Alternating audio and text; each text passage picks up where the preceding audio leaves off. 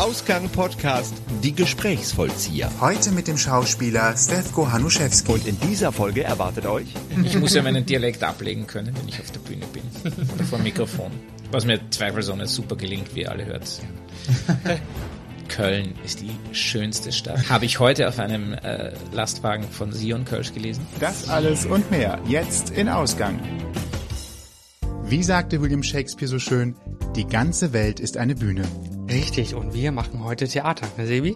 Ja, ich denke. Ausgang Podcast, die Gesprächsvollzieher. Ihr hört eine neue Interviewfolge und wir freuen uns sehr, dass ihr eingeschaltet habt. Natürlich haben wir für unsere Theaterfolge auch einen Gast. Und unser heutiger Gast ist Sprecher, Musiker, aber vor allem Schauspieler. Er war bereits auf vielen deutschen Bühnen zu sehen, wurde dafür mit Preisen ausgezeichnet und äh, hat sich in die Herzen von Presse und Publikum gespielt. Als Musiker bringt er ein eigenes Programm auf die Bühne und auch die Arbeit vor der Kamera ist ihm nicht fremd. Mittlerweile ist er festes Ensemblemitglied am Schauspiel Köln und wir freuen uns sehr, dass du heute hier bist, Stefan Hanuszewski. Hallo, freue mich auch sehr. Hallo, wir auch. So viel Vorschusslorbeeren. Man hat jetzt gerade fast das Gefühl gehabt, du warst ein bisschen überrascht, so viel, so viel Lob zu hören. Äh, ja, das macht schon fast, fast ein bisschen nervös, muss man ja sagen. Ach nein. Wenn man so viel Vorschusslorbeeren. Wir kennen uns doch. Wir haben irgendwo schon mal gesehen. Auf der Bühne, nämlich im Kölner Schauspiel. Deswegen habe ich, habe ich dich angesprochen, ob du Lust hast, äh, mal zu uns zu kommen und mit uns zu sprechen. Und äh, jetzt sitzen wir hier, haben gerade gegessen, unser Vorgespräch geführt, wie wir das immer so schön machen. Und jetzt fangen wir mal an, über Stefko und seinen Beruf und überhaupt zu sprechen. Das Essen war übrigens sehr lecker. Also an alle Podcast-Hörer, wenn ihr eingeladen werdet von Sebastian und Toni, dann folgt der Einladung. Und wenn es nur wegen dem leckeren Essen ist, Danke. kann ich sehr empfehlen. Dankeschön. Vielleicht hat dann auch der eine oder andere was zu erzählen, das wäre ja auch schön. Ja. Das äh, kann dann noch sozusagen dazukommen, aber nur allein wegen dem Essen hat es sich jetzt schon gelohnt. Das sehr freut uns doch. Erste Disziplin schon mal erfolgreich, machen, ne? erfolgreich äh, bestanden. Ja, wo fangen wir eigentlich an? Wir fangen mal an, wie, ähm, wenn man wenn man äh, Schauspieler ist und dann auch noch Musiker und Sprecher, dann hat man, glaube ich, einen sehr abwechslungsreichen Plan in seinem Leben. Was hast du heute gemacht? Hattest du ausnahmsweise mal frei oder? Ähm, ja, tatsächlich hatte ich heute, also heute habe ich mich ein bisschen ähm, beschäftigt mit einem äh, Dreh, der ansteht. Also habe mich ein bisschen vorbereitet auf den, auf einen, auf einen Drehtag. Aber abgesehen davon sind jetzt Theaterferien. Wir sind ja am Theater äh, quasi, ist ein bisschen wie in der Schule. Also wir arbeiten das ganze Jahr durch. Dafür haben wir dann im Sommer richtig Ferien, so richtig wie Schulferien eigentlich. Und ähm, deswegen, die haben gerade jetzt bei uns begonnen. Also jetzt gerade keine Vorstellungen für die nächsten Wochen, keine Proben und äh, Zeit für anderes. Du hast gerade gesagt, du bereitest dich vor. Und das ist ja etwas, wovor es mir grauen äh, würde, denn das heißt für mich auswendig lernen von Texten. Und meine äh, das, das Problem ist, ja, wir werden ja alle mit negativ, in den meisten Fällen Negativerfahrungen aus der Schule äh, gefoltert, wo wir irgendwelche Gedichte ähm, und ähnliches aufsagen müssen, vor der ganzen Klasse auch noch vortragen müssen. Dann äh, kommen noch hinterher Anmerkungen zu Betonung und äh, das Versmaß war nicht erkennbar und was auch immer ein Lehrer da einem um die Ohren wirft. Ähm, ich gehe jetzt mal grundsätzlich davon aus, dass es für dich jetzt keine Qual wie jetzt früher in der Schule, äh, aber es, ist, es wird doch trotzdem sehr anstrengend sein, oder? Kommt es auf die Produktion an? Mm, Auf jeden Fall. Also ich würde erstmal sagen, also so wie man in der Schule manchmal Gedichte auswendig lernen musste oder so wie du das jetzt beschrieben hast, das kenne ich auch noch gut, da macht das einfach keinen Spaß. Und wenn das, wenn man das so am Theater machen würde, dann würde es auch keinen Spaß machen, definitiv. Ich glaube, es ist eine ganz andere, äh, ganz andere Herangehensweise oder auch eine ganz andere Arbeit, weil es, äh, ich finde, in der Schule ging es immer nur darum, eben, es ging um das Versmaß, dass man die Worte, dass man es richtig auswendig konnte. Man hatte eher so einen Rhythmus im Kopf, Hauptsache man vergisst kein Wort, man vergisst kein Wort und wir versuchen natürlich, oder äh, auf der Bühne versucht man natürlich, dass man einfach den Gedanken dahinter begreift und den Gedanken während des Sprechens denkt auch. Und äh, wenn man das so begreift, dann ist das auch eine ganz andere Arbeit, glaube ich, in der Vorbereitung, in, den, in dem Auswendiglernen, wenn man jetzt nicht nur den Textberg vor sich sieht, sondern wenn man sieht, äh, was ist das, wer spricht da und wel- welchen Gedanken folgt diese Figur oder folgt so ein Monolog oder folgt so ein Text und wie kann man sich ähm, wie kann man das mit Leben füllen? Das heißt, wie kann man erkunden, wie die Figur von einem Punkt zum nächsten kommt? Und so wird das Ganze dann gleich äh, abenteuerlich und, und viel, viel spannender, als wenn man jetzt eben nur, nur tump irgendwelche Sätze auswendig lernen muss. Das äh, erklärt ja auch schon fast eine der wichtigsten Fragen für mich. Ähm, ihr lernt also natürlich im Idealfall Wort für Wort auswendig, aber Abweichungen äh, sind da auch ohne weiteres möglich. Also zum oder zu dem oder äh Das kommt ganz drauf an. Also möglich ist es ja immer, weil jetzt keiner auf der Bühne während der Vorstellung dann Stopp ruft oder irgendwie der Vorhang fällt, wenn sowas mal passiert. Da ist ja dann quasi fast immer alles erlaubt, aber es gibt ganz unterschiedliche, würde ich mal sagen, Schauspieler, auch Regisseure, je nachdem, was in der Arbeit da verlangt wird oder wie gearbeitet wird. Manche nehmen das sehr, sehr genau so. Und ähm, ich finde das, ich bin eigentlich grundsätzlich jemand, der schon auch versucht, tendenziell das sehr genau zu nehmen, weil ich mir denke, dass das hat einen Sinn, warum das so steht, wie es da steht. Es gibt Stücke, da sind ganze Improvisationssequenzen eingebaut, da weißt du gar nicht genau, was du wirklich jeden Abend sagen wirst. Aber grundsätzlich hat man natürlich gewisse Freiheiten, aber ich finde meistens tut man sich nicht unbedingt den Gefallen damit, wenn man da schlauer sein will als der Autor. Das macht meistens schon mehr Sinn, ja. so wie es da steht, finde ich. Ich äh, spanne jetzt den Bogen mal wieder zurück. Wir sind quasi mittendrin eingestiegen. Irgendwo hat man ja mal angefangen. Äh, also äh, irgendwo muss man ja mal zum Schauspiel gekommen sein. Wie war das bei dir? Was äh, war vielleicht das auslösende Element oder was war das Erlebnis? Äh, ich weiß zum Beispiel, ich habe im, im, in, der, in der Grundschule ähm, das Krippenspiel machen dürfen und ähm, habe halt gemerkt, ja, das ist für meine drei Sekunden Auftritt in Ordnung und muss das nicht weiter vertiefen brauche ich nicht. Ich mache heute andere gedankliche äh, Bühnen, Bühnengeschichten. Wann war, was war für dich das Erlebnis, wo du gesagt hast, ja, es wird das Schauspiel oder war es ein Unfall? Ähm, hm, Unfall, gute Frage. Das Krippenspiel war, ich habe auch beim Krippenspiel mitgemacht, aber das war eigentlich nicht so ein Initiationserlebnis, wie es das, glaube ich, für ganz viele Leute ist. Das Krippenspiel ist ja eigentlich so die Kaderschmiede oder nicht Kader, Kaderschmiede, aber so der, der, der quasi der, wie sagt man, der Kessel, aus dem, der Theaterkessel, aus dem sämtliche Karrieren geboren oder eben auch nicht geboren werden, weil ganz viele Leute da schon mit fünf, sechs Jahren dann schon einen Schlussstrich unter ihrer, der, so unter ihrer Schauspiellaufbahn ziehen, weil sie sagen, sowas mache ich nie wieder. Ähm, dabei waren sie vielleicht ein sehr guter Esel oder Schaf oder Hirte oder was auch immer. Oder Jesuskind, genau. Nein, also bei mir, äh, ich war sehr, ich stand sehr früh auf der Bühne, weil wir hatten eine Familienband. Mhm wir haben mit meinen Eltern gemeinsam mit meinen Geschwistern Musik gemacht und sind damit auch ziemlich viel rumgefahren, haben so Auftritte absolviert. Also ich stand schon sehr früh quasi auf der Bühne und habe auch gesungen, habe musiziert, habe moderiert auch so ein bisschen. Also mir war die Bühne nicht fremd. Und ähm, zum Theater bin ich aber eigentlich, meine Mutter hat ein bisschen Theater gespielt, da habe ich so in so einer Gruppe bei uns am Dorf quasi, in so einer Laiengruppe, da habe ich das so ein bisschen mitgekriegt, hat mich aber jetzt auch nicht dazu gebracht, dass ich dachte, boah, das muss ich unbedingt machen. Und dann habe ich in der, im Gymnasium habe ich Theater gespielt, in der Schulgruppe sozusagen. Also hier wäre das so, wie heißt das hier, Theaterkurs oder Schultheater, wie heißt das hier in Deutschland? Das hat noch immer so einen Namen. Theater, nee, heißt es irgendwie sowas, ja, Theaterkurs oder wie auch immer. Ja. Bei diesem Schultheater. Arbeitsgemeinschaft. Ah, oder so. Ja, es ja. gibt Arbeitskreise, aber es gibt auch wir nee. hier Literatur. Äh, nee, das Kurs heißt, es gibt immer so Namen in äh, ja oder so Jugendclub gibt's von den großen Theatern, die haben da so Jugendclubs, sowas gibt's. Egal, auf jeden Fall mhm. Schultheater so. Und das war bei uns so und da habe ich mitgemacht, das hat auch großen Spaß gemacht. Aber tatsächlich war trotzdem eigentlich meine Vorstellung ganz lang nicht so, dass ich das beruflich machen möchte. Mir wurde das so nahegelegt, dass ich das doch vielleicht mal versuchen könnte, weil da gibt's schon Talent und so. Und ähm, dann habe ich mich aber eigentlich erst während meinem Militärdienst, den ich dann gemacht habe, in Österreich kurzfristig entschieden, dann doch diese Aufnahmeprüfung zu machen an der Schauspielschule. Das war in Wien. Dann hat das erstmal nicht geklappt an der Schule, wo ich hin wollte. Dann war ich kurz auf einer anderen Schule in Wien, wo das geklappt hat und da hat es mir aber gar nicht gut gefallen. Dann bin ich da wieder weg nach einem Semester und dann habe ich ein Jahr lang noch was anderes gemacht und habe mich aber währenddessen, da hatte ich dann schon so richtig Blut geleckt. Mhm. Und dann habe ich Aufnahmeprüfungen an den Schauspielschule in Deutschland gemacht und dann hat's hier geklappt. Genau. Das war dann ist es Berlin geworden. Dann ist es Berlin geworden, genau. Auch noch Berlin. Wieso auch noch Berlin? Naja, also von allen deutschen Städten aus Österreich kommen sozusagen, so. ah. ist es dann nicht Rostock geworden. Da bin ich immer auch hingefahren, äh, weiß ich auch noch. Da bin ich von Wien nach Rostock, glaube ich, irgendwie 14 Stunden im Zug gesessen oder so. Oh und äh, bin da rumgefahren. Das war es dann nicht, sondern es ist Berlin geworden. Das war sehr schön. Das war eine schöne Zeit. So typisch Berlin. Wenn du sagst, äh, ausgerechnet Berlin, ist es wahrscheinlich irgendwie so die erste große Anlaufstelle für viele. Ja, ja, klar, klar. Ist natürlich die Hauptstadt und da gibt es auch zwei große Schauspielschulen und ähm, da wollen viele Leute hin. Ausgerechnet Berlin, das könnte auch der Name für so eine neue Soap werden oder so. Oder sagt der Sat 1 Film, Film Genau. am Montag. Ausgerechnet- Berlin. Ausgerechnet Berlin, die neue Serie mit Sebastian und Toni. Ja, ich weiß nicht, ob meine Schauspielkunst dafür, Meine auch nicht. dafür taugt. Wir nehmen da Unterricht bei In dir. dem Fall als Gast da die Wanderhure und dann läuft's. Genau. So oder so ähnlich, ja. Das wird Sat- Sat 1, glaube ich, auch nie wieder loswerden. Die, diesen die, die, die Wanderhure, stimmt. Habe ich letztens auch äh, sehr lustige Satire drüber gehört. Ja.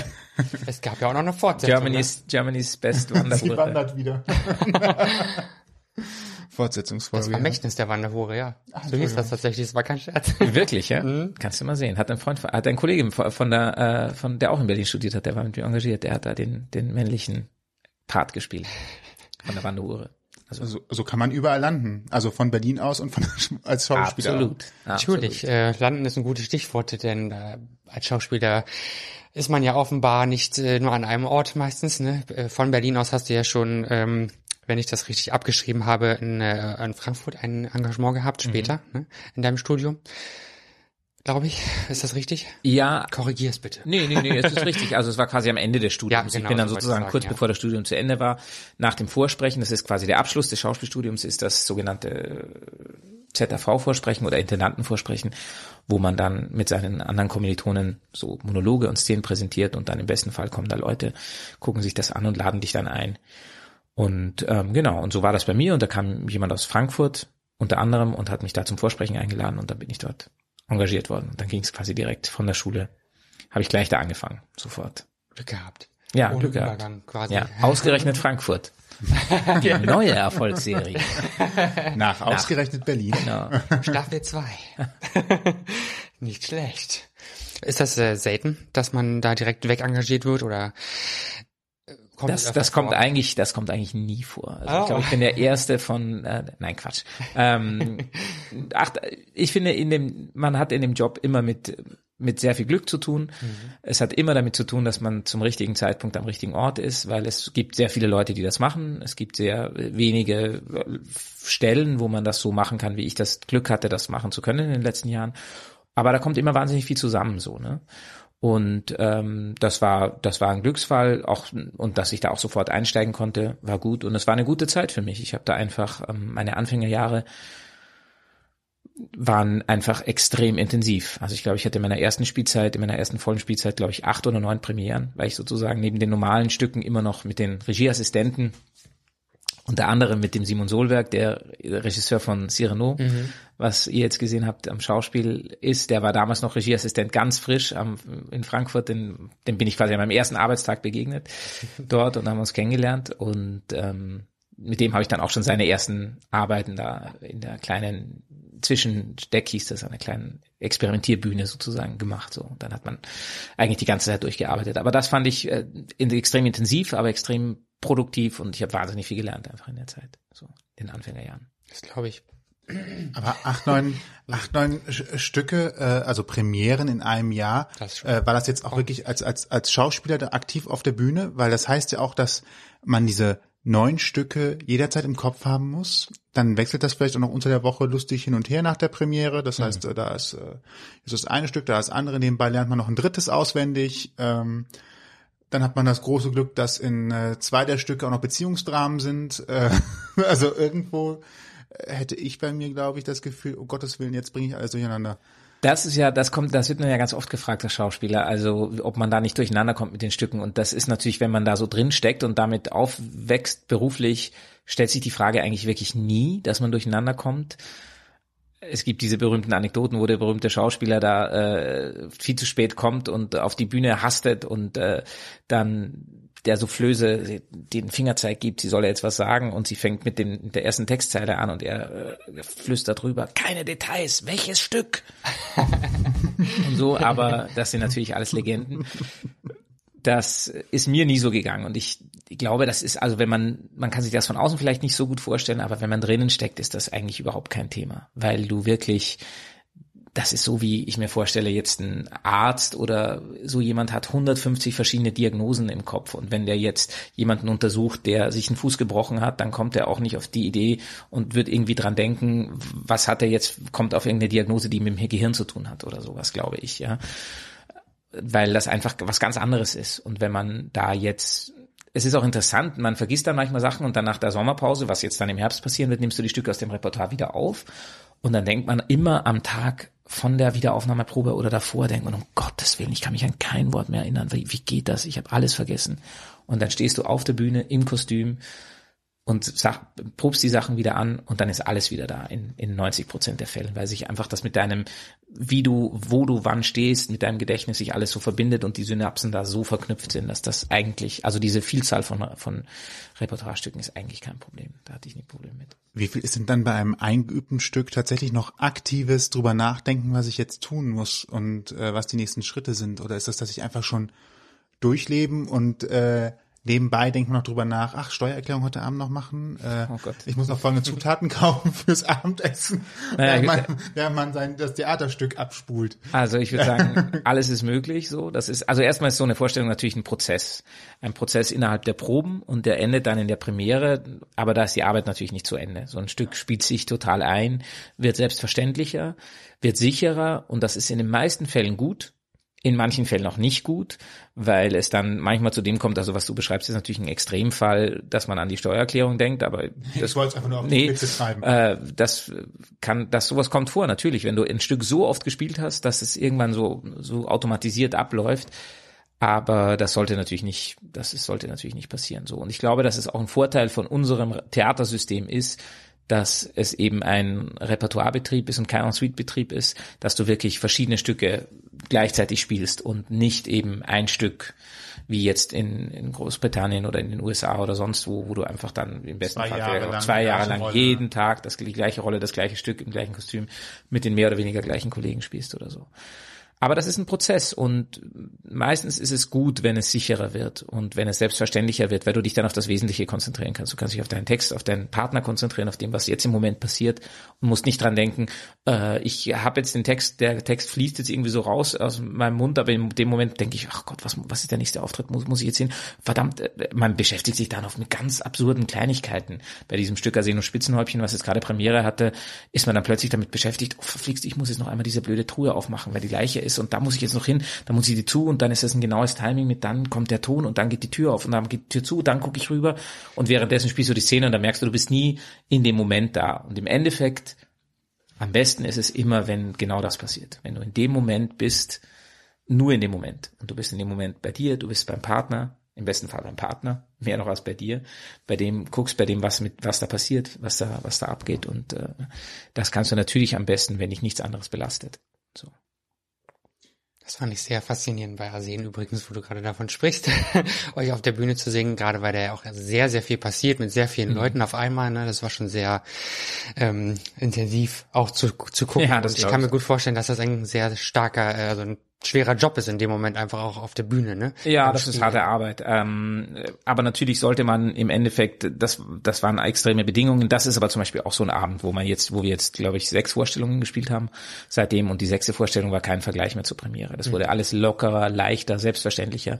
Dadurch finden es die Leute viel lustiger und ähm, es wirkt auch nicht mehr ganz so anstrengend auf die Zuschauer. Also natürlich wäre eigentlich die hohe Kunst, dass man die Anstrengung nicht dem Schauspieler ansieht als Schauspieler, sondern so der Figur vielleicht denkt man, oh Gott, was die das gerade durchmacht. Aber das ist bei der Komödie natürlich die allerhöchste Kunst, wenn es, wenn es leicht wirkt, trotz der ganzen Raffinesse und trotz des, der Technik und des Slapsticks und all dem. Ja. Ich komme noch mal rein. Genau. Wir geben uns noch zehn Vorstellungen und kommen dann noch mal. Genau. Ja, ich muss es mir auch noch ansehen. Ähm, was ich ja auch mal sehr, sehr schön finde, äh, wenn halt alle auf der Bühne noch mitwirken müssen, um das Szenenbild umzubauen oder mhm. etwas zu wegstellen mhm. müssen und manchmal stehe ich dann, denke dann auch so drüber nach, während das halt passiert, ähm, ob da jetzt wirklich alle eine bestimmte Aufgabe haben, das gerade zu tun, weil manchmal wirkt es auch so nach dem Motto, jeder weiß, wie es am Ende aussehen soll, alle legen halt irgendwie Hand an, dass es dann halt auch so mhm. Und wenn noch jemand gerade länger braucht oder sowas, wird dann noch mit Hand angepackt und äh, mit umgebaut. Gibt es da für solche Geschichten auch Abläufe, die vorher geplant werden? Oder ist das ähm, tatsächlich spontan nach dem Motto Nein, alle wissen? Um Gottes Willen. Also sowas ist eigentlich nie spontan. Das würde eben in 80 Prozent der Fälle im Desaster enden. Also auch wenn es vielleicht manchmal so wirkt, das würden die Leute da nicht genau wissen, was sie tun.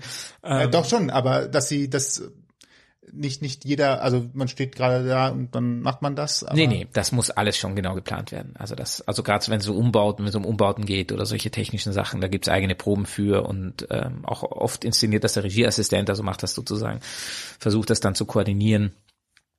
Und äh, das ist total wichtig, das genau zu proben und genau zu vorzubereiten. Genau, ja, auf jeden Fall. War es jemals eine Option für dich, mehr nach Österreich zu spielen zu gehen oder hat sich das von, für dich ganz normal ergeben? Also bist ja Österreicher, vielleicht hat man es ein bisschen rausgehört schon. Na, hoffentlich nicht allzu stark. Ich muss ja meinen Dialekt ablegen können, wenn ich auf der Bühne bin oder vor dem Mikrofon. Was mir zweifelsohne super gelingt, wie ihr alle hört. Ja. ähm, also Österreich ist also ich war ja, ich bin ja nach Deutschland gegangen, um zu studieren und habe seitdem auch in Deutschland gearbeitet. Bald kommt der Zeitpunkt, sind noch ein paar Jahre, aber nicht mehr viele, da war ich dann quasi länger in Deutschland schon, als ich überhaupt je in Österreich war. Es sind jetzt 16 Jahre, über 16 Jahre schon, die ich in Deutschland lebe und arbeite. Und ähm, es hat mich bisher noch nicht so massiv nach Österreich zurückgezogen. Das hat natürlich auch mit dem Theater zu tun. So, man muss ja gucken, wo ist ein Theater, wo das auch passen würde für einen und mit, einer, mit der Verbindung mit der Stadt und so. Natürlich leben meine Eltern dort und mich, ich habe viele Verbindungen nach Österreich auch. Vor allem, weil das Essen dort so wahnsinnig gut schmeckt. Aber nicht nur das. Bestätigen. Ja, das ist wohl wahr. Aber nicht nur das. Aber ähm, nach Österreich mal sehen, was passiert. Irgendwann, meine erste Intendantin Elisabeth Schweger, die Österreicherin ist, hat, hat nur gesagt, wir werden alle irgendwann mal dort sterben. Da hilft alles nichts. der, die, der festen Überzeugung, irgendwann gehen wir Österreicher alle wieder zurück. Also über kurz oder lang landen wir wieder dort. Mal sehen. Einmal Köln, immer Köln oder so ähnlich. Wer weiß. Wer weiß. Mein viertes Jahr jetzt. Bald bin ich, also in Köln bin ich, ah, in Köln werde ich länger sein als in jeder anderen Stadt bisher. Immerhin. Wie bist du nach Köln gekommen? Das ging über den äh, über den Intendanten. Von, in Frankfurt? Oder nee, in, in, Dresden war das. Ach, ich hatte noch eine Zwischenstation in Dresden. Mhm. Also nach Berlin waren vier Jahre Frankfurt, dann vier Jahre Dresden. Und da habe ich mit dem Intendanten Stefan Bachmann, der jetzt Intendant ist in Köln, der hat als Regisseur gearbeitet. Und mit dem habe ich eine Produktion gemacht, das war sehr schön. Und dann ähm, bin ich sozusagen, wie er dann Intendant in Köln wurde, bin ich da mit ihm mitgegangen sozusagen. Rüber gemacht. Habe ich rüber gemacht. Westen. Direkte Ost-West-Achse, Dresden-Köln. Also man merkt, es ist immer gut, äh, auch in dem in der Branche Leute zu kennen, beziehungsweise sich bekannt zu machen mit das, anderen. Das auch. ist immer wichtig, klar. Wie gesagt, da sind wir wieder beim Punkt Glück, die richtigen Leute treffen im richtigen Moment. Diese Produktion mit, mit Stefan Bachmann hätte, glaube ich, um, um, um Haaresbreite nicht geklappt, weil ich irgendwo anders besetzt worden wäre oder was anderes hätte machen sollen, glaube ich es war sogar, ich glaube, wenn, ich kann mich nicht mehr ganz genau erinnern, aber das wäre irgendwie eine schöne Rolle gewesen, eine größere Sache und dann hat das nicht geklappt und dann war ich bei Stefan Bachmann und hatte da gar nicht so eine große Rolle und dann überlegt man da kurz, ärgert man sich im Vorfeld vielleicht so ein bisschen, denkt man, Mensch, da hätte ich vielleicht doch lieber die andere Rolle gespielt und dann rückblickend betrachtet war das das Beste, was mir passieren konnte. Ne? Es war auch eine ganz tolle Arbeit, abgesehen davon war es eine, war es eine wirklich ganz, ganz tolle Arbeit. Aber ähm, Stefan, wenn du das hörst, es war wirklich eine ganz tolle Arbeit. Nein, Quatsch. Übrigens, ähm, der Gehaltscheck, der könnte auch mal größer sein. ja, darüber sprechen wir dann im Herbst. Nein, aber äh, das war's wirklich und und das ist wie wie Steve Jobs gesagt hat, ne? You can only connect the dots looking back. So, also ja. nur im Nachhinein weiß man, wo, wo wo was für was gut war und so, ne? Kann man die die Fäden dann ja. ziehen. Aber offenbar war es ja alles genau so richtig, wie es war. Es war so richtig. es war so und es war richtig, ja. Würde ich von jetzt von jetzt äh, aus so sehen, ja im Vergleich dann zu kurz für das äh, für das Kölner Herz. Ja. Ähm, Im Vergleich zu Frankfurt, Dresden und Berlin ist es denn okay in Köln zu wohnen? Köln ist die schönste Stadt Deutschlands. Habe ich heute auf einem äh, Lastwagen von Sion Kölsch gelesen. Willkommen in der schönsten Stadt Deutschlands. Nein, ich finde Köln total gut. Also Köln ist wirklich eine, äh, eine sehr, eine Stadt mit einer sehr hohen Lebensqualität.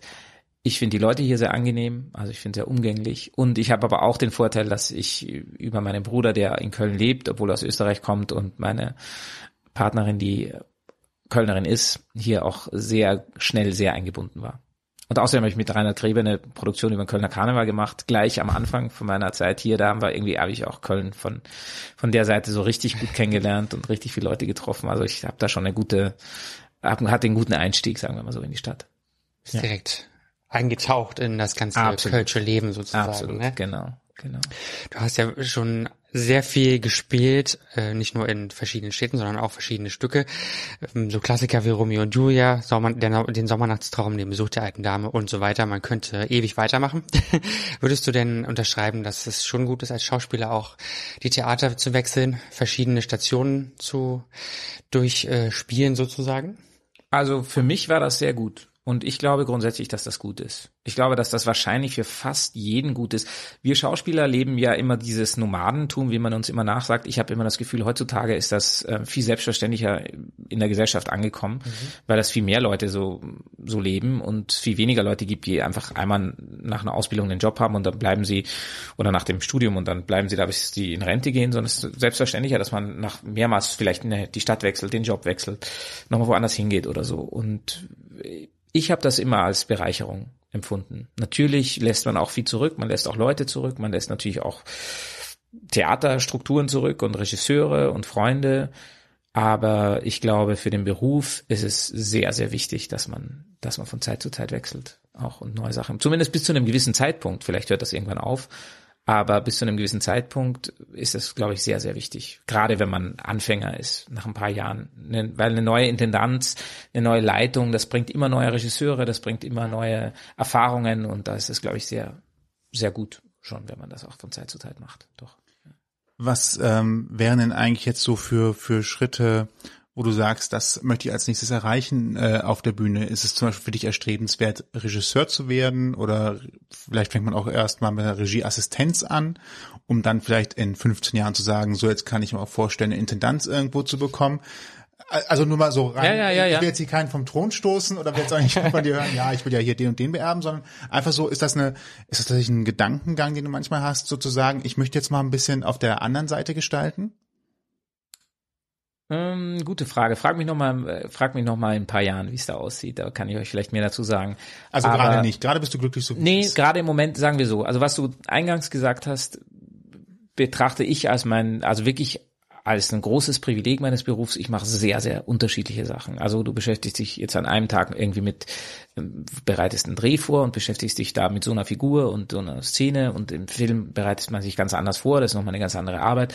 Dann spielst du irgendein Stück oder recherchierst für ein Stück oder lernst einen Text oder beschäftigst dich damit und probst das. Dann bereitet man Funk vor und liest irgendwie ein Feature ein über wie jetzt gerade Thoreau oder über irgendwelche ganz tollen Themen, die spannend sind, mit denen du dich, wo du bezahlt wirst dafür, dass du dich irgendwie mit diesen Themen ein bisschen auseinandersetzt, was toll ist. Und dann ähm, macht man eine Lesung im Literaturhaus und lernt einen tollen Autor kennen, mit dem man sich auseinandersetzt. Und das ist so unterschiedlich, die Arbeit. Oder Schauspielstudenten, ich unterrichte auch ein bisschen also hier bei uns an, in, in, am Schauspiel gibt's ja die Schauspielstudenten aus Leipzig und auch an einer, an einer anderen privaten Schule noch.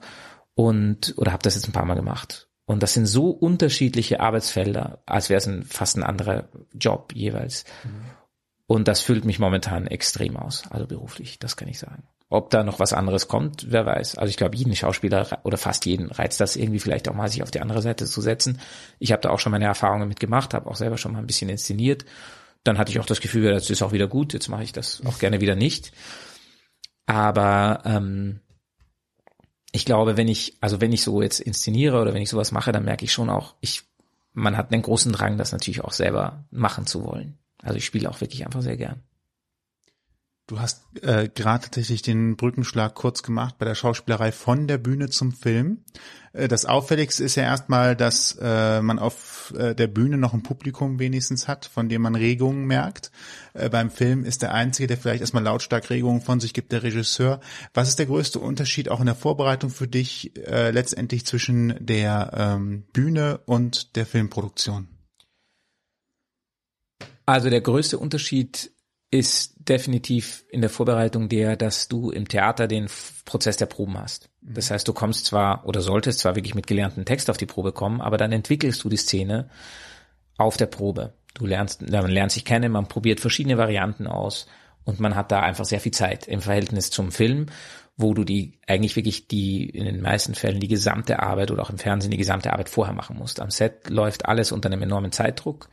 Da ist die der der Druck sehr hoch und ähm, da musst du einfach fix und fertig ankommen. Das heißt, du musst nicht den Text einfach können, sondern du musst das wirklich so verinnerlicht haben, du musst das einfach spielen können. Du musst genau wissen, was wann passiert.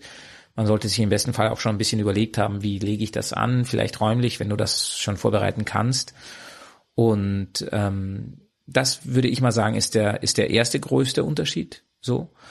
Und der zweite größere Unterschied ist natürlich, dass man sein Spiel reduzieren muss, weil man im Theater, wenn ich jetzt vor 700 Leuten oder 650 Leuten im Depot 1 spiele und zeigen möchte, was mit meiner Figur passiert, dann muss ich dem einen Ausdruck verleihen. Also ich muss das größer machen, ich muss das nach draußen öffnen, ich muss es so machen, dass man auch in der letzten Reihe noch vielleicht in irgendeiner Form versteht, was da mit meiner Figur passiert.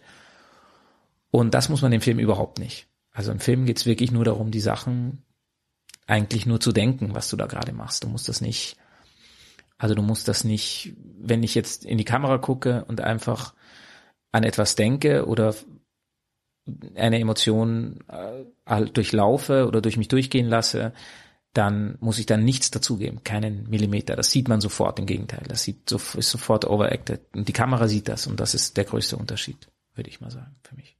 Und die Schminke dann beim Film. Die Schminke, ja, Full vor allem HD jetzt, in, ne? heutzutage in Full HD Zeiten, genau. Plus 30 Minuten Maskenzeit. Plus obendrauf die normalen Maskenzeit, Genau. die man vorher hatte. So ungefähr. Das klingt fast. Nein, das ist äh, alles gar nicht so schlimm mit der Full HD Schminke. Ich habe mir das viel schlimmer vorgestellt. Naja, als Mann braucht man ja auch nicht so viel, ne? stimmt. Behaupte Wieder ich wahr. jetzt mal. Aber es klingt schon fast äh, schwerer, also von, von der Belastung her vor der Kamera zu stehen als auf der Bühne. Naja, also es ist, so es ist, es kommt drauf an. Ich muss ja dazu sagen, ich drehe jetzt ja nicht so viel, wie ich Theater spiele. Mhm. Ne? Also ich bin hauptberuflich am Theater. Das ist auch mein, mein, mein Hauptgeschäft sozusagen. Und das Drehen, da nimmt man mit, was man nebenbei so kriegt. Ne? Mhm. Es gibt viele Leute, die machen nur das oder hauptsächlich das. Und ähm, dementsprechend drehe ich da nicht so viel. Drehen ist viel Warten immer. Du wartest wahnsinnig lange am Set, bis man wirklich dann, bis das dann zum Action, zur, zur Action kommt quasi, oder dass jemand Action ruft. Und dann muss man auf Punkt sein. Und es ist auf jeden Fall eine, eine andere Belastung, würde ich sagen. Schon. Aber das Theaterspielen kann natürlich auch anstrengend sein. Du musst auch beim Theater musst du ja auch so proben, dass du es wiederherstellen kannst. Du kannst nicht einmal sagen, das war jetzt richtig geil. Das habe ich jetzt einfach super genagelt, das kann ich aber morgen, kann ich morgen vergessen. Also muss ich nicht mehr drüber nachdenken für den Rest meines Lebens, wie das, wie das war oder wie ich da in diese Emotion gekommen bin oder was ich mir da vorgestellt habe, damit das so passiert. Ne? Und die ganzen Abläufe und Handgriffe, ne? Also wirklich jeder einzelne Schritt auf der Bühne. Du musst nicht nur Text lernen, Ja. sondern musst auch wissen, wann stehe ich wo. Genau. Aus Gewohnheit würdest du dich vielleicht woanders hinstellen. Dann Ja. muss man unter Umständen auch so eine Gewohnheit abtrainieren und sich Ja. dazu bringen, den Bogen jetzt rechts rumzulaufen und Ja. nicht geradeaus oder sowas. Ja. Nee, auf jeden Fall, das stimmt. Da- Das sind auch Sachen, aber das sind natürlich, es gibt bei beiden, bei beiden Sorten des Berufs sozusagen ganz viele technische Aspekte, die man nach und nach lernt und die auch mit einer Erfahrung zu tun haben, mit einer Selbstverständlichkeit und dass du irgendwann einfach ganz genau weißt, guck mal, wenn du so stehst im, am Set, dann, dann ist da drüben die Kamera, deswegen drehe ich mal lieber, drehe ich mich lieber gleich so ein bisschen so auf, weil äh, das einfach besser ist, sonst wird eh der Regisseur gleich sagen, beim nächsten Mal drehe ich ein bisschen mehr so auf, sonst sehen wir, sehen wir dich nur von hinten oder so, ne? Oder dass man einfach selbstverständlich wird im Umgang damit, dass du dir Sachen merken musst, dass du dir merken musst, du machst zwei, sagst zwei Sätze, dann gehst du auf deine Marke, dann drehst du dich ein bisschen ein, dann sagst du den nächsten Satz, dann kommt die äh, Replik, dann gehst du nochmal zwei Schritte rüber, das ist wieder eine Marke und so. Und wenn man das beginnt zu machen, dann denkst du nur an diese Marken und der Text läuft irgendwie, bist irgendwo mit dem Text, weil du nur verzweifelt versuchst, diese Marken irgendwie abzulaufen. Das ist auch ganz furchtbar. Und dann irgendwann merkt man, dass das aber dann auch besser wird mit der Zeit, wenn man so die Chance hat, da ein bisschen Erfahrungen zu sammeln. Und man lernt viel, wenn man bei beiden Jobs, bei jedem Job wahrscheinlich, man lernt sehr viel, wenn man einfach den Kollegen zuguckt, genau, die das schon besser können. Da habe ich sowohl am Theater als auch am Set natürlich wirklich sehr viel gelernt, würde ich sagen. Oder lerne, halt lerne noch immer sehr viel. Ja, man muss halt nur das Auge dafür bekommen, ne? Das ist ja die Kunst. Mhm. Also, wenn ich einen Film gucke, nur weil ich einen Film gucke, bin ich kein Schauspieler. Nein, das Also ich muss schon Das ist wissen, überhaupt nicht so. worauf haben die da geachtet und Ja. äh, muss gucken, worauf die achten Ja. oder worauf sie Ja. geachtet haben beim Ja. Dreh, um selber zu wissen, ach, das war deren Technik. ja, genau, absolut. Genauso hätte man mir beim WDR nie erzählen dürfen, ah, guck mal auf die Augen beim Teleprompter ablesen. Ja, Es gibt welche, die können das gut und es gibt welche, die können das nicht so gut. Ja. Und seitdem Ja. gucke ich immer so zwanghaft schon was auf die Augen, muss Ja. feststellen, Ja. oh Gott, oh Ja. Gott. Wie sie hin und die Armen. ja, richtig. genau. Das ist auch eine Kunst für sich. Äh, Wenn man es gut kann, ist es eine Ja. Kunst. Wenn man es nicht Ja. so gut kann, dann wirkt es halt manchmal auch so ein bisschen wie das Christoph-Daum-Syndrom, äh, der mit den Augen in den Interviews ja auch immer oft hin und her wanderte. Aus anderen Gründen. Ich glaube, er hat den Warum? Teleprompter vor sich stehen, ja. Hoffentlich hat er keine Teleprompter vor sich stehen, sonst müsste man den Typen, der den die Tele Texte sehr das war den Typen vorher, der die Texte geschrieben hat. kurz auf die Finger klopfen. Genau. Also wir halten fest, Schauspiel ist mehr als nur abends zwei Stunden auf der Bühne stehen und einfach Oh ja. Leute bespaßen. Ich werde ja auch oft gefragt, äh, was machst du eigentlich tagsüber so? Das ist immer sehr lustig. Hast so. du immer frei? Hm? Genau. Ja. Apropos äh, tagsüber, wie bringt man Familie und Schauspiel unter einen Hut? Also, ähm, ich finde, das ist gar nicht so schlimm, wie man manchmal denkt. Also, weil, wie gesagt, zur Frage, das wissen ja wahrscheinlich wirklich auch viele nicht oder man denkt darüber nicht so nach. Aber tatsächlich sieht mein klassischer Tagesablauf am Theater ist ja zweigeteilt. Das heißt, ich probe von 10 bis 14 Uhr zum Beispiel und dann am Abend spiele ich Vorstellung abends 18 bis 22 Uhr oder ich probe abends. Also wenn keine Vorstellung ist, probt man eigentlich abends, wenn du in der Produktion bist.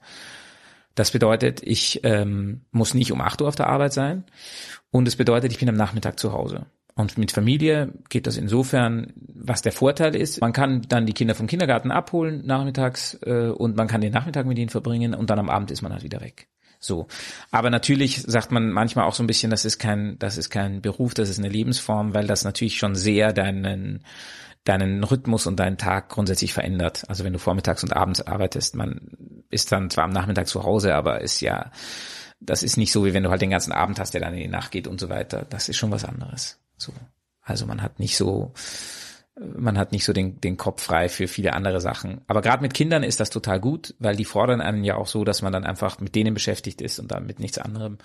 Und insofern geht das schon ganz, geht das ganz gut. Und ich habe eben, wie gesagt, den Vorteil, ich, ich arbeite dann extrem intensiv, wenn so eine Premiere ansteht, dann wird es super hart auch mit der Zeit und super eng und dann ist man eigentlich den ganzen Tag weg und dann ist man auch spät abends weg und muss früh wieder raus.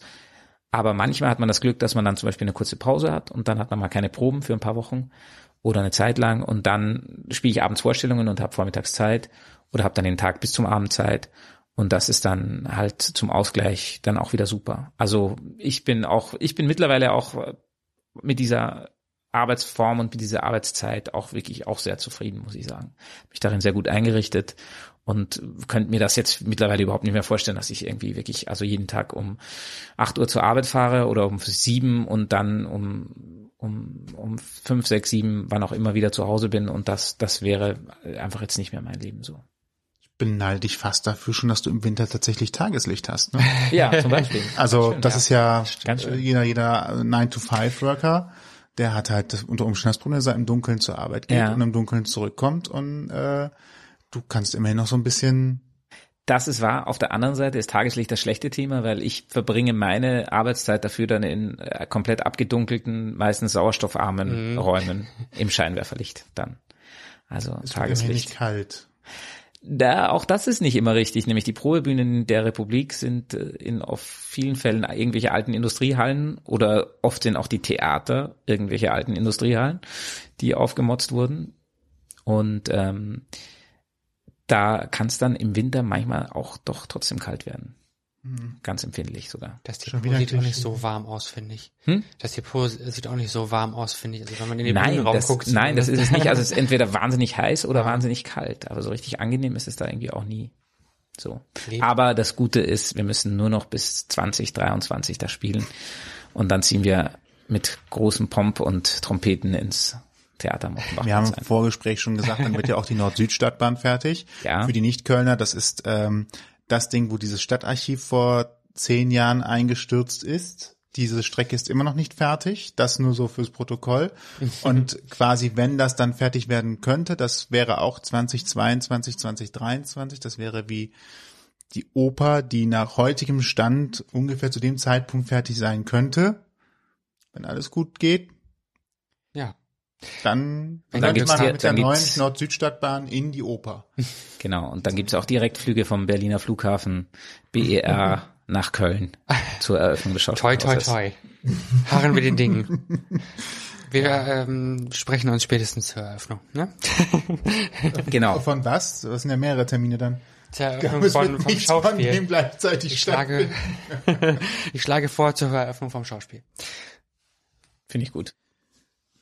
Wie viel ähm, Gestaltungsmöglichkeiten hat man eigentlich so als Mitglied eines Ensembles? Kann man da selber mitbestimmen? Ähm, nochmal eine eigene Wendung mit reinbringen oder ähm, Du meinst innerhalb der Figur oder in der Besetzung oder wo meinst in der, du? innerhalb, ja, innerhalb des Stücks dann auch. Ah ja, naja gut, also das ist das ist auch unterschiedlich, würde ich mal sagen, aber in den meisten Fällen ist man ja schon wirklich als Schauspieler auch sehr stark mitverantwortlich für für das, wie du die Rolle gestaltest und wie du das spielst. Das ist auch sehr unterschiedlich, wie die Regisseure arbeiten. Manche Regisseure lassen die extrem, geben dir extrem viel Freiraum und freie Hand. Manche inszenieren sehr, haben eine sehr genaue Vorstellung von dem, was sie auch schon so sehen wollen. Das finde ich meistens nicht so interessant, weil es natürlich was mit mir zu tun haben soll, wie ich das jetzt mache und nicht nur wie, wie der Regisseur das jetzt in seinem Kopf, ohne mich zu kennen oder ohne mit mir gearbeitet zu haben, das so sieht. Aber ähm, man hat da natürlich schon, würde ich sagen, sehr viel mit, also es ist meine Aufgabe, das ist quasi mein Job. Ne? Also es ist mein Job, wie Der Figur Leben zu geben, ne? Genau, und auch genau zu sehen, welchen Bogen nimmt die Figur oder wie, wie, wie führe ich die oder wo führe ich die hin oder was finde ich interessant daran, was will ich zeigen. So, oder was, wie, wie vertrete ich die Figur? Das ist ja ganz interessant. Ich übernehme ja Verantwortung sozusagen für diese Figur und für die, für das, was die Figur durchmacht und was sie erlebt. Und dann kommt der Regisseur und sagt, guck mal, du, deine Figur sieht das da vielleicht so oder das ist so, aber ich fände es interessant. Er, er baut das dann im besten Fall so ein, dass diese Figuren sich jeweils vertreten und sich für sich spielen und miteinander das dann beim Zuschauer noch ein anderes Bild ergibt sozusagen. So. Aber erstmal bin ich, sehe ich mich da für meine Figuren sehr verantwortlich, auf jeden Fall. Ist es denn so, dass ihr die Rollen zugeteilt bekommt oder kannst du sagen, die Rolle gefällt mir jetzt nicht oder die liegt mir vielleicht im Spiel nicht? Kann man das tauschen? Wie, wie Mm, Das ist, gibt's da? das ist auch unterschiedlich. Grundsätzlich, wenn du fest im En- Ensemble bist, so wie das bei mir der Fall ist, gibt es eigentlich schon eine Besetzung. Das heißt, die, die Leitung, das sind die Regisseure, die Dramaturgie, die Intendant, die machen eine Besetzung für ein Stück und das kriegst du dann mehr oder weniger mitgeteilt. Und dann ist es wie auch ganz unterschiedlich, ob du die herausnehmen kannst oder willst oder darfst, dann zu sagen, das ist eine Frechheit, sowas spiele ich nicht, ich kann so nicht arbeiten, ich reise ab. Ähm, oder äh, aber in den meisten Fällen bestimmt das, das das Haus und natürlich versuchen die auch so eine Spielzeit so einzuteilen, dass man sagt, bei uns funktioniert das im Großen und Ganzen ganz gut, dass man auch sagt, nicht, es gibt jetzt nicht einen, der spielt nur die Hauptrollen und einer, der spielt nur die kleinen Rollen, sondern dass sich das so ausgleicht, dass man mal eine, eine schöne große Rolle hat und dann wieder auch dafür aber auch im Aus, als Ausgleich wieder was was im Ensemble spielt oder so. Genau im Englischen finde ich das immer schön, weil, weil dieses blöde Wort Nebendarsteller dort Supporting Actor heißt. Ja. Ja, und das ist einfach auch ein viel, viel besserer Ausdruck dafür, was das ist. So. Es gibt ja auch bekanntlich keine kleinen Rollen, sondern nur kleine Schauspieler. Da hat's ja Sebastians. Alexa, wo halt gerade auf meine Stimme reagiert. Ja. Warum auch immer. Du hast Warum auch immer. gesagt, was wie Alex klingt. Ja, womöglich. Ja, ich habe auf jeden Fall einen Stecker gezogen. Jetzt Ja. äh, gibt sie keinen Ton von sich, definitiv. Alexa sagt noch, bitte, tu es nicht. Lass mich am Leben. Ich kann dir so viel erzählen. Jetzt hat Amazon keine Ahnung mehr, was wir hier gesprochen haben oder was wir sprechen werden. Tja. In Zeiten von Facebook, Alexa und Co., ähm, aber eigentlich Facebook, wie ist denn das mit der Resonanz vom Publikum? Bekommst du direkt oder vielleicht auch indirekt über ähm, Seiten zum Stück äh, ein direktes Feedback vom Publikum und wie ist das? Grundsätzlich habe ich das Gefühl, dass in den sozialen Medien heute schneller direkter negative Kritik äh, rausposaunt wird und das Lob eher zurückhaltend verteilt wird. Habt ihr da Erfahrungen mit?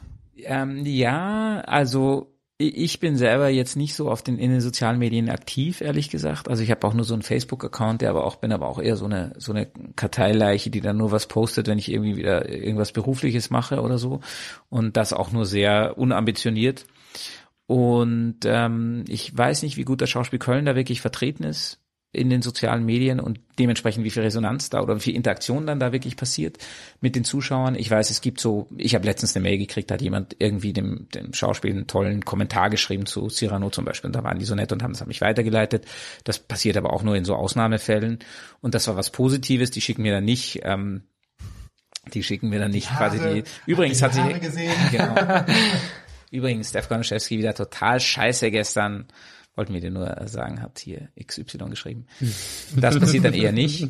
Ähm, und das lese ich auch ehrlich gesagt nicht so viel. Nee, also ich kann sagen, ich für mich kriege da nicht so viel Resonanz. Obwohl die vielleicht passiert oder stattfindet, aber ich kriege das nicht so mit. Ich verfolge das auch nicht so aktiv.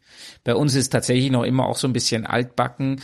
Das ist eher so nach der Premiere gibt's die Kritiken so und die lesen dann auch doch die meisten irgendwie, auch wenn viele sagen, sie lesen sie nicht.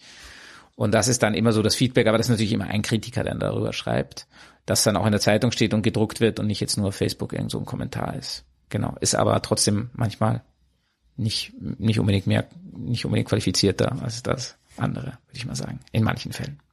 So. Jeder sieht, Beim Lob nehmen wir das ein. Genau. Den Rest, den, äh, jeder sieht ein Stück anders. Im Ja. Endeffekt, ne? Aber klar, das, äh, ich glaube, da, da passiert wahrscheinlich schon relativ viel Austausch auch darüber. Aber ich habe recht viel Lob über dich gelesen, deswegen habe ich das eingangs auch so betont. Also du kommst, äh, das klingt schlimm, nein, das ist, äh, du- wirst durchgehend gelobt in dem, was ich gelesen habe und es war nicht so viel. Also es klingt jetzt völlig abgehoben, ne? aber deswegen, man spricht vom Publikumsliebling in Köln und so und es kann, da Köln findet ist. definitiv äh, eine ge äh, gewisse Qualität statt, wenn ich das so als Laie sagen darf und das ist schon sehr schön. Das ist auch Ja, das ist wahrscheinlich meine, die, die Kölsche Familie sozusagen von meiner, von meiner, von meiner Frau, die hier dann die ganzen Kommentare schreibt oder dann dafür sorgt, womöglich. Wer weiß. Nein, man, ich habe aber auch das Gefühl, das ist, äh, dass, dass viel positive Resonanz man so mitkriegt oder dass so, ich habe ja auch zum Beispiel so diesen Musikabend, Hit Me Baby, da haben wir jetzt auch schon den dritten Teil mittlerweile gemacht und das ist zum Beispiel ein Format, in dem man sehr viel direkter mit dem Publikum in Kontakt tritt und dementsprechend auch sehr viel direkter mehr so Resonanz kriegt und das ist so ein Abend, wo ich mitbekommen habe, dass der wo ich sehr viel direkter mitkriege, was da beim Publikum bewirkt, wenn man dann auch oft drauf angesprochen wird und äh, nachher noch die Leute auf einen zukommen und so und weil das aber einfach auch jemand ein Abend ist, der sehr auf die Leute zugeht und der sehr, der einfach gute Musik macht und, und nette Geschichten dazu erzählt und und das lustig ist. Und natürlich ist es, was die Leute wahnsinnig gerne sehen und Ja. und wahnsinnig gerne angucken und toll finden. Und das ich mache das wahnsinnig gern und das ist mein so ein totales Herzensprojekt von mir und äh, natürlich ist das aber auch natürlich was anderes, als wenn man jetzt zum Beispiel in einem Stück, was jetzt vielleicht einen ganz ernsten, was, was sehr ernst ist oder einen schwierigen Konflikt zum Thema hat oder vielleicht noch künstlerisch so inszeniert ist, dass du sagst, das ist nicht etwas, wo du einfach gut unterhalten und beglückt, beseelt rausgehst, sondern wo du eher vielleicht Fragen hast oder was dich vielleicht sogar provoziert oder sowas. Natürlich löst das auch eine ganz andere Form von Resonanz aus. So, das zum einen gesagt und zum anderen muss man auch sagen, also in, in, in dem Fall habe ich da einfach auch Glück, dass ich in so einer Produktion jetzt oder auch wie Cyrano, wo man einfach auch sehr viel positive Resonanz gekriegt hat. Obwohl ich da auch durchaus auch äh, schon einige eins auf den Deckel gekriegt habe von dem einen oder anderen Kollegen, der gesagt hat, irgendwie das mit dem Rappen, es gab es oder so. Ansichtssache. Äh, und äh, so muss man aber trotzdem sagen, dass das Kölner Publikum ist auch so wie die, ich glaube, wie die Kölner, wie der Kölner an sich ist und die Kölnerin einfach sehr direkt und sehr, aber erstmal auch sehr zugewandt und sehr Ja. neugierig und sehr offen. Das ist jetzt nicht so ein Publikum, das mit verschränkten Armen da im Theatersaal sitzt und erstmal sagt, ja, jetzt zeig mir erstmal hier, was du drauf hast, sonst so. Das kommt einem auch entgegen, glaube ich. Hast du für Cyrano rappen lernen müssen oder konntest du schon vorher? Das hat mich immer interessiert. nee, ich konnte, ich konnte das eigentlich nicht. Aber ähm, wir hatten da, der Regisseur ist selber so ein, ein begeisterter, also der ist einfach mit dieser Kultur total, also mit Hip-Hop total aufgewachsen und, und das ist so total seine Musik und seine Welt auch. Und wir hatten diese ganz tolle Band, Ja. die sich da zusammengestellt hat aus, aus ganz tollen Musikern, die fast alle auch äh, in dem Hip-Hop-Segment arbeiten, auch sehr auf, auf einem sehr hohen Level arbeiten, die einem natürlich da auch sehr geholfen haben. Und dadurch, dass ich musikalisch bin und ein gutes so ein Rhythmusgefühl habe, fiel mir das dann relativ leicht, das in Verbindung zu bringen. Also Text mit mit Rhythmus und, und mit dem. Und ich glaube immer noch manchmal lustigerweise, das ist jetzt, soll es nicht irgendwie blöd klingen oder mich da irgendwie, äh, dass ich da irgendwie rumprahlen will.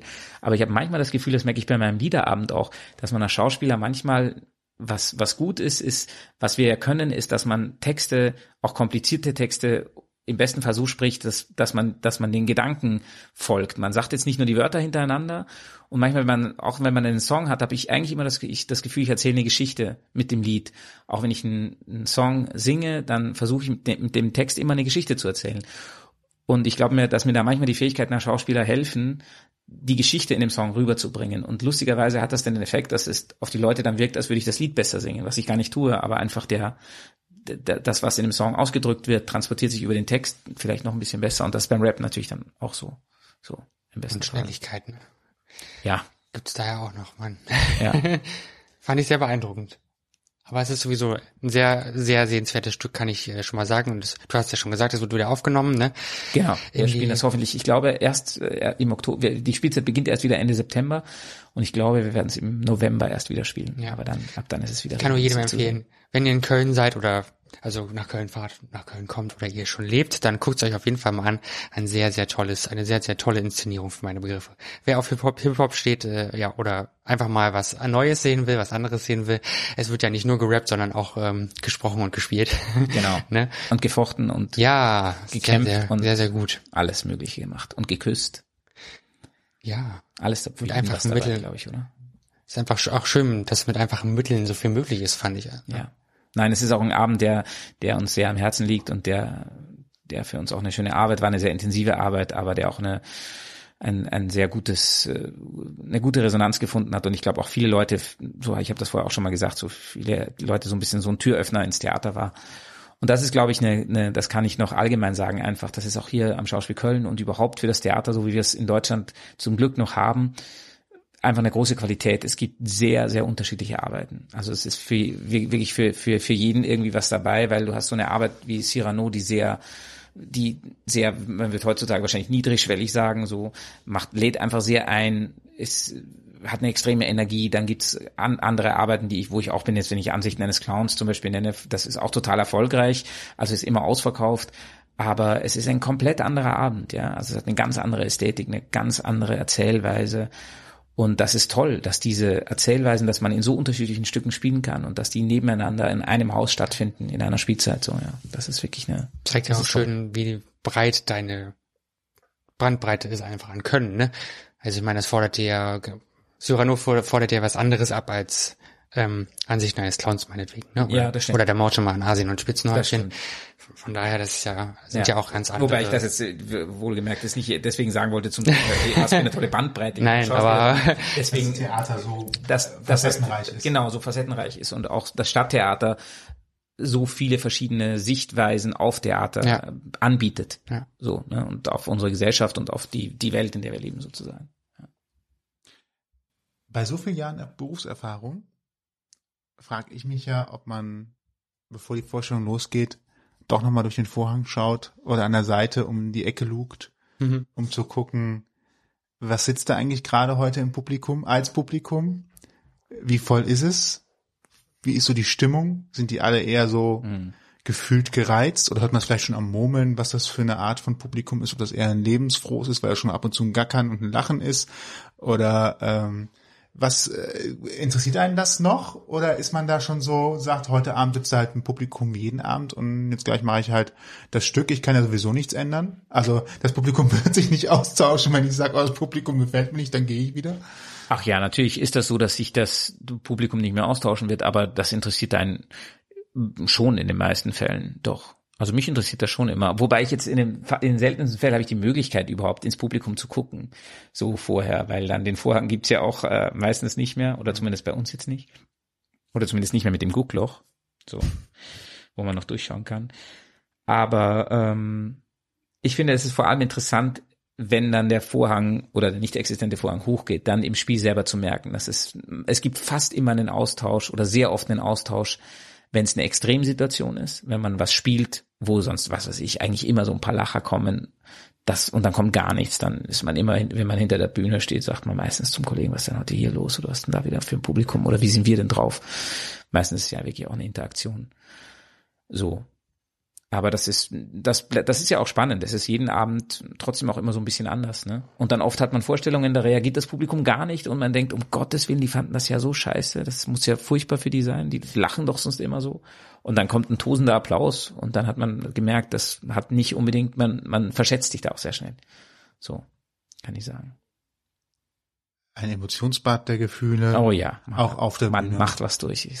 Taucht man sich dann auch schnell tatsächlich aus dass, also du hast gerade gesagt man sagt dann so oh Gott das, also während des Stücks schon oh Gott heute ist Oh ja, auf hinüber. jeden Fall, ja klar, auf jeden Fall, auf jeden Fall. So. Also jetzt nicht während der Szene, wenn man hinter der Bühne Na, steht. ja, und so. ja, ja, ja. du heute mit dem Publikum Das ist ja heute Das hier war scheiße. Abkürzung, Oh, Abkürzung. Oh Szene Gott. 3 Fang mal an, überspringen, genau. skip und direkt in 7. Mir reicht's. Ich spiele den zweiten Akt gar nicht. Habt ihr nicht verdient. Da wären uns noch drei lustige Witze gewesen. Genau. Ja, schade, ne? Pech. Tja. Vorbei. Hast du mit Lampenfieber zu tun? Kennst du das? Ja, natürlich. Jeder, jeder kennt Lampenfieber. Jeder hat das auch.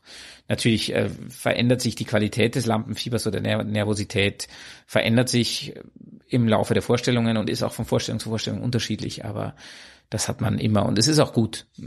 Es braucht das auch bis zu einem gewissen Punkt, finde ich immer. dass so auf so einer gewissen Betriebstemperatur. Es bringt dich auf eine Betriebstemperatur irgendwie. Ja. Und man hat auch immer andere Herausforderungen bei jedem Stück. Und da ist, gibt's immer so ein Dings, packe ich das heute, kriege ich beim Rap alles hin, geht beim Kampf alles glatt, so falle ich nicht von der Bühne runter, was auch immer man für, für oh Schwierigkeiten da hat. So. Ja, genau. Das sind natürlich die Momente, wo man denkt, ah, Genau. es gibt nur eine Chance, es richtig Was zu mir machen. besonders gut gefallen hat, ist, dass er nicht von der Bühne gefallen ist. Dann muss es ein besonders guter Abend gewesen sein, wenn das das ist, was da äh, äh, drumherum kommt. Ja. Ich würde ja noch mal kurz so zurück zu Hit Me Baby wollen, denn da haben wir ja schon, hast du ja schon angeschnitten. Stimmt. Ähm, Ich habe mich schon selbst geteased. na, ja, Ja, doch. Aber ist gut. Ähm, darüber wollen wir auf jeden Fall noch mal ein bisschen intensiver sprechen. Du machst das ja mit Christoph Brandt zusammen. Christopher Ne? Brandt, ja. Christopher Brandt. Ähm, wie seid ihr darauf gekommen, diesen, dieses Konzept zu machen? Also das hat sich auch übers Theater ergeben. Christopher hat äh, Theatermusik gemacht bei einem Stück, das ich in Frankfurt gespielt habe, sogar relativ am Beginn noch meiner, meiner Zeit in Frankfurt. Und da war es tatsächlich so, dass wir in den Probenpausen gemeinsam in der Kantine saßen und Christopher ist wirklich, äh, der ist ja ein ganz, der ist ja mit, mittlerweile Professor für, für Gitarre an der Hochschule in, in Frankfurt, also ist klassischer Gitarrist. Und dadurch, dass seine Frau am Theater äh, auch gearbeitet hat damals, war er aber auch dem Theater immer sehr verbunden und sehr affin auch und hat dann da die Theatermusik für unser Stück da gemacht. Und wir saßen dann, und er ist einfach eine lebendige Jukebox, der kann einfach wirklich jeden Song ad hoc eigentlich fast aus dem Stegreif spielen. Und entweder kennt ihn eh oder sonst hört er ihn einmal und dann kann er ihn spielen. Und da saßen wir in der Kantine einfach zusammen in der Pause und er, der, der mit der Gitarre und dann gesagt, ach, der Song ist doch toll und der und so und so. Und dann haben wir uns das ein bisschen hin und her geschoben. Und da, so, so hat das eigentlich angefangen. Und dann haben wir, ähm, dann haben wir daraus einmal so ein kleines Programm entwickelt, wo wir dann einmal in der, auch in der Kantine für Kollegen unter Ausschluss der Öffentlichkeit so ein kleines Konzert gegeben haben. Das war dann eigentlich auch ganz schön. Und dann haben wir, äh, dann war da eigentlich Ewigkeiten nichts. Und dann hat lustigerweise, das ist wirklich eine schöne Geschichte, dann hat der äh, Chefdramaturg, äh, ging dann nach Dresden als Dramaturg auch und hat dann gesagt, hör mal, da gab es ein Theaterfest in Dresden zur Eröffnung, wie ich von Frankfurt gewechselt habe. Und das war auch eine neue Intendanz. Großes Theaterfest. Und da war am, am Platz vor dem Theater war eine Bühne aufgebaut. Und da hat der Dramaturg dann gesagt, hör mal, ihr habt doch mal dieses Hit Me Baby da gemacht und wollt ihr nicht da einfach eine halbe Stunde ein paar Lieder spielen, so als Teil des Theaterfests. Und dann haben wir das gemacht. Und es war furchtbar, es war grauenvoll, weil der Sound, wir hatten keine Zeit für Soundcheck, für Theaterfest Punkt, äh, Programmpunkt 15 von 33 und ähm, hat, ich hab, man hat fast nichts gehört, es, ein Instrument ging nicht und weiß der Geier was, so. Und dann kam der Betriebschef vom, vom Staatsschauspiel Dresden, der hat das Ganze moderiert, haben, haben wir zu Ende gespielt. Und dann hat er gesagt, so meine Damen und Herren, das waren Steph Gornaschewski und Christopher Brandt und wenn Sie die beiden nochmal ausgiebiger hören wollen, die werden demnächst einen Abend bei uns im kleinen Haus 3 im, äh, im Staatsschauspiel Dresden machen. Und so hat er quasi den Abend kreiert. Weil wir wussten nicht davon, dass wir das machen sollten. Und er hat einfach, er fand das so gut, dass er einfach gesagt, die werden den Abend machen und hat das gleich dem Publikum verkündet. Und dann haben wir das gemacht. Und dann haben wir da angefangen, so ein Programm zu machen. Und dann haben wir das in Dresden auch ganz erfolgreich gemacht. Und dann eh für Köln übernommen und dann weiterentwickelt sozusagen. Der erste Teil lief dann auch in, in, in Köln weiter. Und dann haben wir, weil das da gut lief, haben wir dann Teil zwei und jetzt Teil drei draus gemacht. So. Sehr schön. Läuft auch bald wieder, ne? Habe ich gesehen. Läuft auch bald wieder. Aber die Basis ist immer gleich geblieben eigentlich. Wir spielen unsere absolut subjektive Auswahl von, wir nennen das immer die größten Hits der letzten 400 Jahre. Einfach Songs, die wir gut finden, die, die uns besonders bewegen, die wir toll finden, die meistens so ein bisschen abseits von dem, von dem kompletten Ding sind, was man hört, äh, im, im Radio auf und ab, wobei wir auch einige von den Songs äh, bewusst im, im Repertoire haben. Mittlerweile haben wir uns so ein bisschen spezialisiert darauf, dass wir extrem komplizierte Songs, die mit ganz großer Besetzung auffahren, dann nur zu zweit machen. Zum Beispiel jetzt äh, im dritten Teil spielen wir zu zweit Bohemian Rhapsody oder sowas dann. Ich bin sehr gespannt. Genau. 12.10. ist der nächste Termin, habe ich gesehen. Genau, 12.10., genau. 12.10. und im November auch wieder. Ja, also läuft weiter. Wie findet man die Lieder, wenn man welche nehmen will, die abseits von äh, allen Bekannten sind? Also das Unbekannte Ja. zu entdecken ist ja, kann ja auch tatsächlich sein, man schlägt ein altes Buch auf, entdeckt Mhm. etwas, oh, kennt man nicht und hat dann schon was Unbekanntes, aber ist ja nicht zwangsläufig etwas, was Ja, das Unbekannte gefällt. muss natürlich gleichzeitig was sein. Also unbekannt ist es in dem Fall nicht, weil es ja eigentlich, eigentlich immer von einem von uns beiden irgendwie so ein Herzenslied war. Und dementsprechend ist es vielleicht für andere Leute unbekannt, aber für einen selber gar nicht. Christopher kommt dazu, hat wirklich ein, wie ich schon, wie ich schon vor eingangs erwähnte, ein quasi enzyklopädisches Musikwissen auch. Also der kennt einfach auch wahnsinnig viele Songs. Und der kam dann mit ganz vielen so Perlen um die Ecke, von denen ich noch nie was gehört hatte. Aber es ist tatsächlich, äh, hatte das nie was so Didaktisches. Es hatte nie so einen Anspruch zu sagen, oh, wir gucken jetzt hier aus dieser Episode, aus dieser Periode Musik, da fehlt uns noch was oder so. Sondern es war genau, es gab wirklich einfach so eine, eigentlich kam das immer, man sitzt so zusammen und verbringt so mehrere Abende miteinander und dann guckt man einfach, ach, der Song und da fällt noch was ein und dann hört man plötzlich wieder irgendeiner und sagt, ach Gott, dieses alte Lied oder sowas. Oder durchwühlt seine, seine CD-Sammlungen oder hört noch mal in alte Platten rein oder guckt seine Mediathek durch oder was auch immer so. Genau. So kam das. Sehr schön. Sehr spannend. Ich freue mich drauf.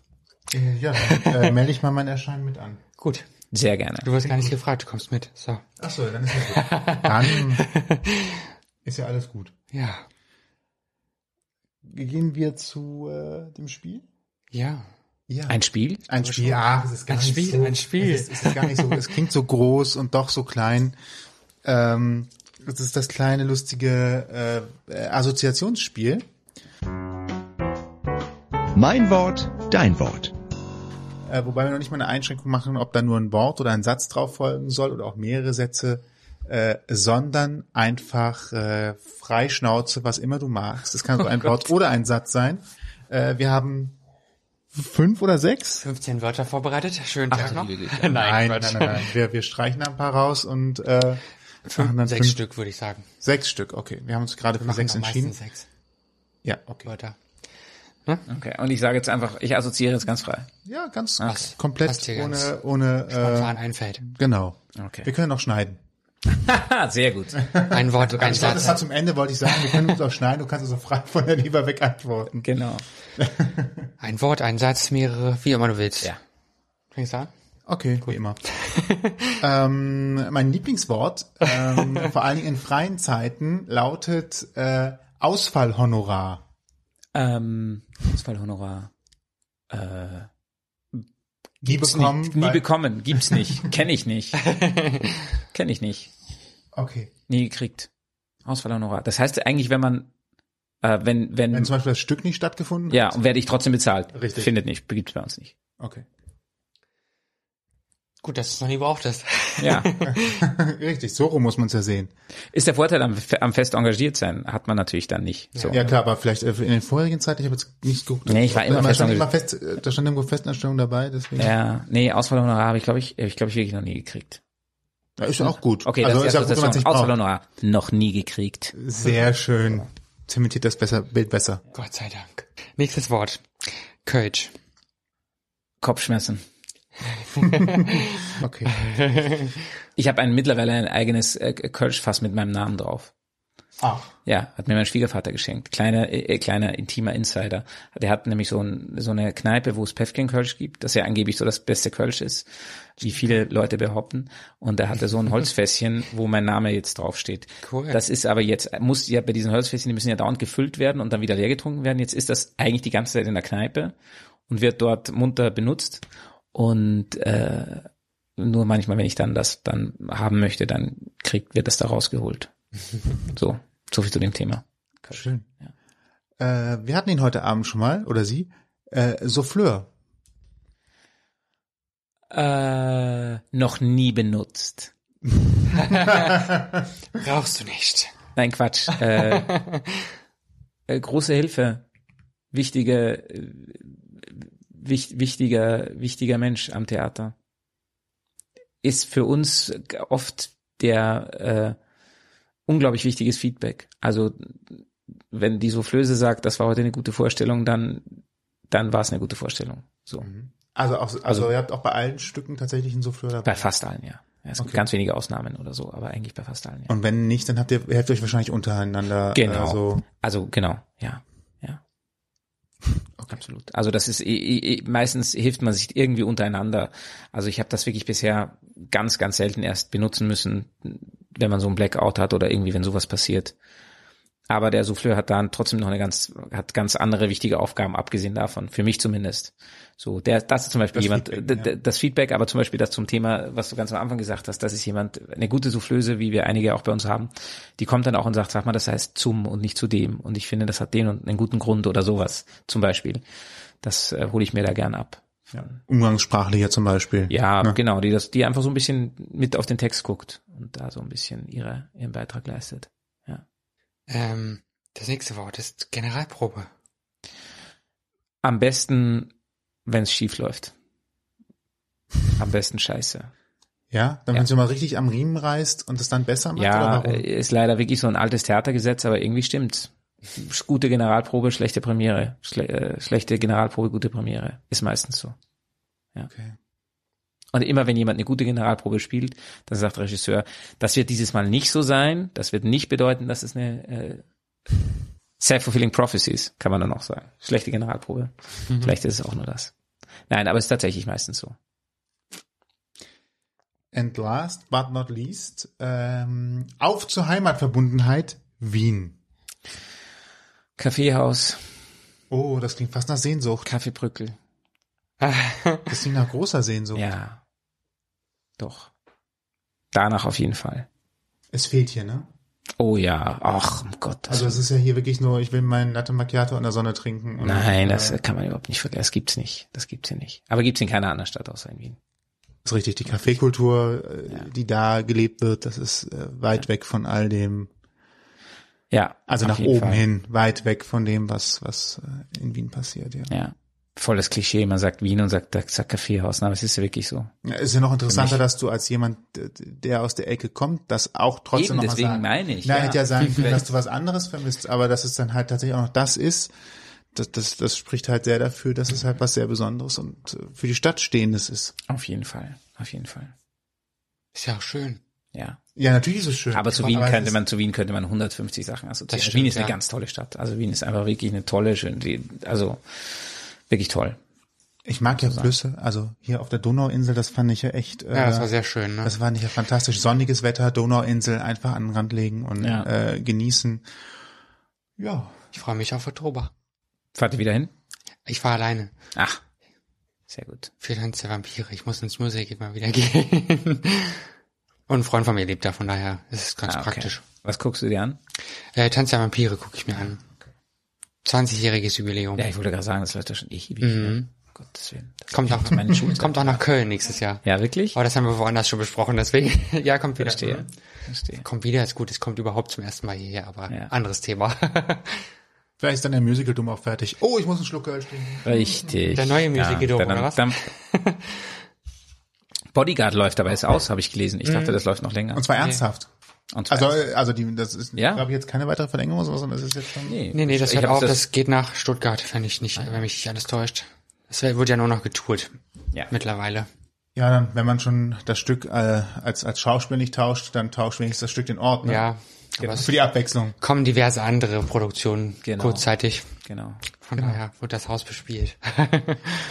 Ja, dann bis hierhin vielen Dank. Du hast aber jetzt die großartige Möglichkeit, darauf hinzuweisen, ähm, wo man mehr über dich erfahren kann. Auf deine Facebook-Seite zum Beispiel, äh, glaube ich. Ja, Wo, ähm, wo, wo kann man dich als nächstes sehen? Also äh, Schauspiel Köln Ja. auf jeden Fall im Blick behalten. Genau. Und, äh, Schauspiel Köln im Blick behalten. Äh, demnächst, ich bei den Drehsachen weiß man das immer nicht, weil das immer so lange dauert, bis da irgendwas dann ausgestrahlt wird. Das hat ja oft einen ganz anderen Vorlauf. Ähm, genau. Man kann auf meiner Facebook-Seite immer wieder gucken und ich glaube, da poste ich auch alle ein bis zwei Monate einen Beitrag, wo man sehen kann, was ich gerade so mache. Ansonsten ist das Beste natürlich einfach ans Schauspiel Köln oder auf die Homepage gehen. Da sieht man auf jeden Fall immer, welche Vorstellungstermine ich habe. Da bin ich am meisten und am regelmäßigsten zu sehen. Genau. Alle Links dazu auch in unserem Blogpost auf ausgangpodcast.de und in dem Beitrag zum zur Podcast-Folge in eurem Podcast-Client. Richtig. Doch noch geschafft, einigermaßen fehlerfrei zu sagen. Bravo.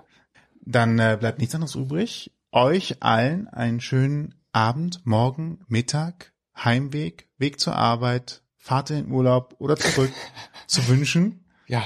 wo immer man so einen Podcast auch gerade hört. nicht besser ausdrücken. Und äh, zu sagen, bis demnächst, bis bald. Genau. Vielen Dank, Stefko. Danke euch. Dank. Schön Bis was. dann. Bis Tschüss. dann. Hört euch unsere Folgen ganz einfach an in eurer Lieblingspodcast-App oder bei radio.de, TuneIn.com, iTunes oder natürlich auf ausgangpodcast.de.